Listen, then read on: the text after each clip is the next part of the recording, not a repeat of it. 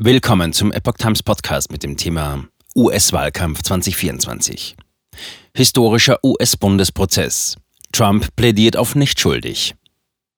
Ein Artikel von Lawrence Wilson vom 14. Juni 2023. Der ehemalige US-Präsident Donald Trump hat sich am Dienstag vor einem US-Bundesgericht in Miami in 37 Anklagepunkten im Zusammenhang mit seinem Umgang mit geheimen Regierungsdokumenten für nicht schuldig erklärt. Zitat einer der traurigsten Tage in der Geschichte unseres Landes, schrieb Trump am 13. Juni auf Truth Social, als er auf dem Weg zum Bundesgericht war. Wir sind eine Nation im Niedergang. Zitat Ende. Trump und seine republikanischen Unterstützer haben die Anschuldigungen als politisch motiviert bezeichnet, während andere darin den Beweis sehen, dass niemand über dem Gesetz steht. Die Anklage ist der jüngste Schritt in einem jahrelangen Rechtsstreit zwischen dem Justizministerium DOJ und dem ehemaligen Präsidenten, der nun ernsthafte Auswirkungen auf das Präsidentschaftsrennen 2024 hat, bei dem Trump der führende republikanische Kandidat ist. Die Anklageverlesung. Der ehemalige Präsident traf mehr als eine Stunde vor der 15 Uhr angesetzten Anklageverlesung im Bundesgericht in Miami ein. Es ist das erste Mal, dass ein ehemaliger Präsident der Vereinigten Staaten formell angeklagt wird, gegen Bundesgesetze verstoßen zu haben. Trump wurde festgenommen. Das Gerichtspersonal nahm seine Fingerabdrücke elektronisch ab. Der Präsident wurde nicht fotografiert. Die Festnahme dauerte rund zehn Minuten. Eine Menge von mehreren hundert Trump-Anhängern versammelte sich zwischen den Palmenreihen auf dem weitläufigen Gerichtsplatz. Eine große Zahl von Beamten der lokalen, staatlichen und Bundespolizei war ebenfalls anwesend. Während der etwa 35-minütigen Anklageverlesung wirkte Trump in seinem blauen Anzug und der roten Krawatte, die zu seinem Markenzeichen zählen, ruhig und gelassen. Trump erschien vor Bezirksrichter Jonathan Goodman, begleitet von seinen Anwälten Todd Blanchie, einem ehemaligen Bundesstaatsanwalt, und Christopher Kais. Im Gerichtssaal saßen eine Handvoll Zuschauer aus der Bevölkerung.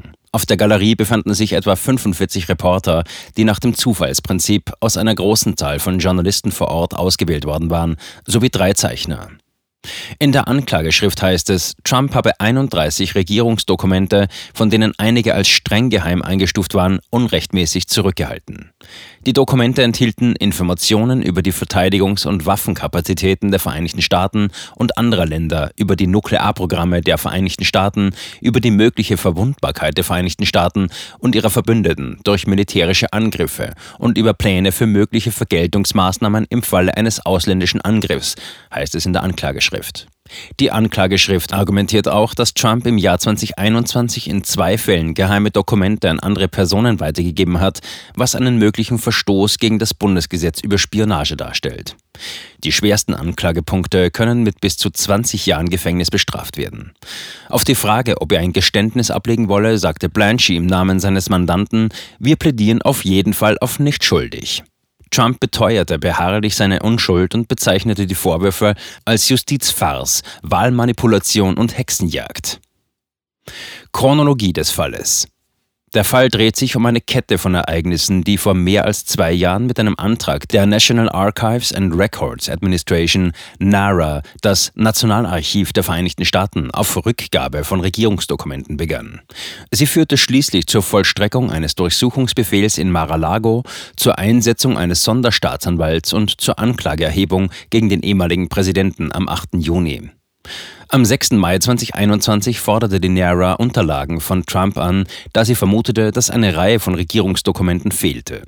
Im Dezember desselben Jahres teilte ein Vertreter Trumps der NARA mit, dass in Mar-a-Lago etwa ein Dutzend Kisten mit Dokumenten des Präsidenten gefunden worden seien und dass Mitarbeiter nach weiteren Dokumenten suchten. Im Januar 2022 übergaben Vertreter Trumps 15 Kisten mit Dokumenten an die NARA. Im Februar gab die NARA bekannt, dass sie unter den Trump-Dokumenten als geheim eingestufte Informationen über die nationale Sicherheit gefunden habe. Im April forderte das Anwaltsbüro des Weißen Hauses die NARA auf, dem FBI Zugang zu den 15 Mar-a-Lago-Kisten zu gewähren. Das FBI gab später bekannt, dass die Agenten 67 Dokumente mit dem Vermerk vertraulich, 92 mit dem Vermerk geheim und 25 mit dem Vermerk streng geheim gefunden hätten. Trump behauptete, er habe das Material freigegeben. Im Juni übergaben Trumps Anwälte der NARA weitere 38 Dokumente mit Geheimhaltungskennzeichen, darunter fünf mit dem Vermerk vertraulich, 16 mit dem Vermerk geheim und 17 mit dem Vermerk streng geheim. Trumps Anwälte bestätigten damals, dass sie nach sorgfältiger Suche davon ausgingen, dass sich keine weiteren klassifizierten Dokumente in Mar-a-Lago befänden. Im August durchsuchten FBI-Agenten mit einem Durchsuchungsbefehl Mar-a-Lago, was viele als Razzia im Haus des ehemaligen Präsidenten bezeichnen. Die Beamten beschlagnahmten 36 Gegenstände mit etwa 100 geheimen Dokumenten. Das Justizministerium DOJ erklärte später, dass das geheime Material wahrscheinlich versteckt und aus einem Lagerraum in Mar-a-Lago entfernt worden sei, um die Ermittlungen zu behindern. Trump kündigte seine Präsidentschaftskampagne 2024 am 15. November 2022 an. Drei Tage später ernannte das Justizministerium Jack Smith zum Sonderermittler, der die Ermittlungen gegen Trump leiten sollte. Am 8. Juni 2023 gab Trump in den sozialen Medien bekannt, dass seine Anwälte ihn über die Anklage informiert hätten. Trump unbeeindruckt. Zwei Tage nach Bekanntwerden der Anklage setzte Trump seine Wahlkampftour fort. In einer Rede vor Anhängern in Columbus, Georgia, ging der Ex-Präsident sowohl gegen das Justizministerium als auch gegen Präsident Joe Biden in die Offensive. Zitat: Die lächerliche und unbegründete Anklage durch die Instrumentalisierung des Justizministeriums der Biden-Administration wird als einer der schrecklichsten Machtmissbräuche in die Geschichte unseres Landes eingehen, sagte er vor rund 3000 Menschen, die sich am 10. Juni zum Parteitag der Republikaner versammelt hatten. Trump und andere argumentieren, dass die Anklage gegen ihn darauf abziele, die Aufmerksamkeit von einem sich anbahnenden angeblichen Korruptionsskandal abzulenken, in dessen Mittelpunkt der demokratische Präsident Joe Biden steht. Das besagen Informationen, die die Republikaner im Repräsentantenhaus herausgefunden haben wollen. Zitat, Biden versucht, seinen wichtigsten politischen Gegner ins Gefängnis zu bringen, genau wie im stalinistischen Russland oder im kommunistischen China, sagte Trump dem Publikum. Trump wies auch darauf hin, dass Biden geheime Dokumente aus seiner Zeit als US-Senator besitze. Zitat: Biden hatte weder die Befugnis noch das Recht, diese Dokumente zu besitzen, sagte Trump. Und weiter: Aber dem Crooked Joe, betrügerischen Joe, ist nichts passiert. Zitat Ende. Sowohl Biden als auch der ehemalige Vizepräsident Mike Pence übergaben im vergangenen Jahr freiwillig geheime Dokumente, die sie in ihren Akten entdeckt hatten, an die Bundesregierung. Politiker reagieren. Die meisten republikanischen Politiker sehen in der Anklage einen politischen Angriff auf Trump.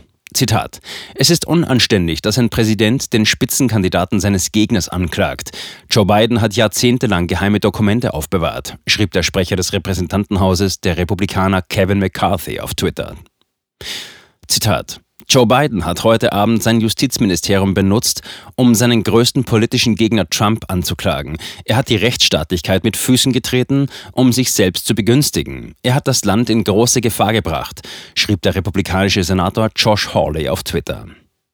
Die Anwärter auf die republikanische Präsidentschaftskandidatur 2024 schlugen im Allgemeinen in die gleiche Kerbe und attackierten eher das Justizministerium als ihren politischen Gegner Trump. Der Gouverneur von Florida, Ron DeSantis, prangerte die Instrumentalisierung der Strafverfolgung auf Bundesebene an. Die ehemalige Gouverneurin von South Carolina, Nikki Hawley, sagte, das amerikanische Volk sei müde von der Übermacht der Staatsanwälte. Nur die ehemaligen Gouverneure Chris Christie aus New Jersey und Asa Hutchinson aus Arkansas kritisierten Trump wegen der Anklage. Christie sagte in einem am 9. Juni ausgestrahlten Fox News Interview, Trumps Verletzungen seien selbstverschuldet. Zitat, das ist eine Bürde, die Donald Trump tragen muss, wenn er im November bei den Präsidentschaftswahlen antritt. Warum sollten wir dieses Risiko eingehen? So Christie. Hutchinson forderte Trump in einer Erklärung am 8. Juni auf, sich aus dem Präsidentschaftswahlkampf zurückzuziehen. Zitat: Dies unterstreicht die Notwendigkeit für Donald Trump, das Amt zu respektieren und seine Kampagne zu beenden. Zitat Ende. Die Demokraten werteten die Anklage als Beweis, dass das amerikanische Justizsystem funktioniere.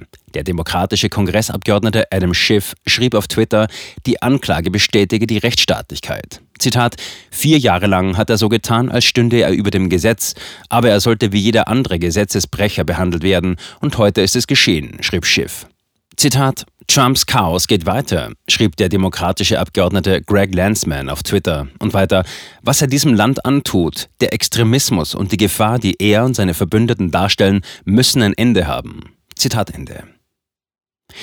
Der weitere Weg. Trump wurde auf Antrag der Staatsanwaltschaft unter Auflagen auf freien Fuß gesetzt. Die meisten Bedingungen für eine Freilassung vor dem Prozess wurden fallen gelassen. Goodman erließ eine einstweilige Verfügung, die es Trump verbot, mit Zeugen oder Opfern zu sprechen, es sei denn über deren Anwälte. Eine Ausnahme machte der Richter für Zeugen, mit denen Trump regelmäßig Kontakt hat, darunter sein Mitangeklagter und Mitarbeiter Walt Nauta. In diesen Fällen verbot der Richter Trump über den Fall zu sprechen. Rechtsexperten gehen davon aus, dass Trumps Verteidiger versuchen werden, den Prozess so lange wie möglich hinauszuzögern. Für Trump geht der Wahlkampf 2024 weiter. Selbst wenn er wegen der Vorwürfe verurteilt wird, hindert ihn kein Gesetz daran, für die Präsidentschaft zu kandidieren oder sie zu gewinnen. Nach dem Verlassen des Gerichtsgebäudes hielt Trumps Autokolonne an einem kubanischen Restaurant namens Versailles, wo er sich mit Anhängern traf. Einige Gäste beteten mit ihm, andere sangen ein Geburtstagsständchen zum 14. Juni, dem 77. Geburtstag des ehemaligen Präsidenten. Trump rief der Menge Essen für alle zu.